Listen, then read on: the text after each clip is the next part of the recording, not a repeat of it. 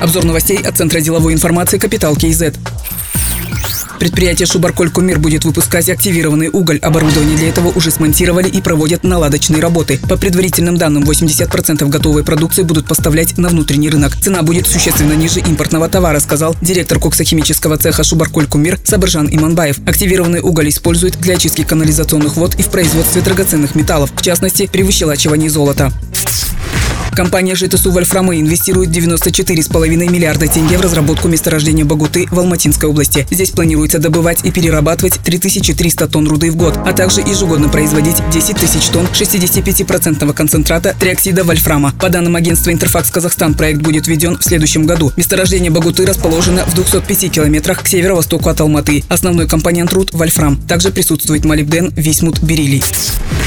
Банк «Центр Кредит» намерен и дальше внедрять новые высокотехнологичные продукты, расширять сеть филиалов и активно поддерживать бизнес при содействии государства. Кроме того, продолжается реализация долгосрочной стратегии развития. В настоящий момент «Центр Кредит» занимает пятое место по активам среди казахстанских банков и демонстрирует стабильный рост ключевых финансовых показателей. Об этом глава банка Галим Хусаинов сказал, комментируя рейтинговые действия Standard Poor's. Международное агентство подтвердило рейтинги банка и отметило, что «Центр Кредит» отвечает всем нормативным требованиям по достаточности капитала.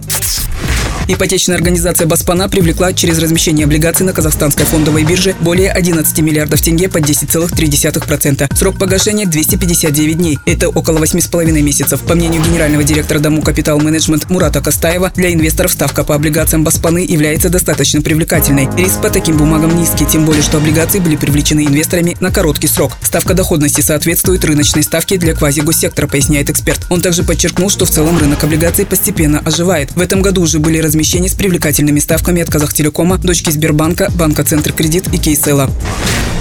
Платных дорог в Казахстане станет больше. За три года их протяженность увеличится на 11 тысяч километров. Это 32 участка дорог. В настоящее время проводятся конкурсные процедуры. Предполагается внедрить открытую систему взимания платы без шлагбаумов и пунктов оплаты. Об этом сообщил представитель нацкомпании «Казавтожол» Асхат Оказов. В «Казавтожоле» уверяет, что главная идея платных дорог заключается в снижении нагрузки на республиканский бюджет.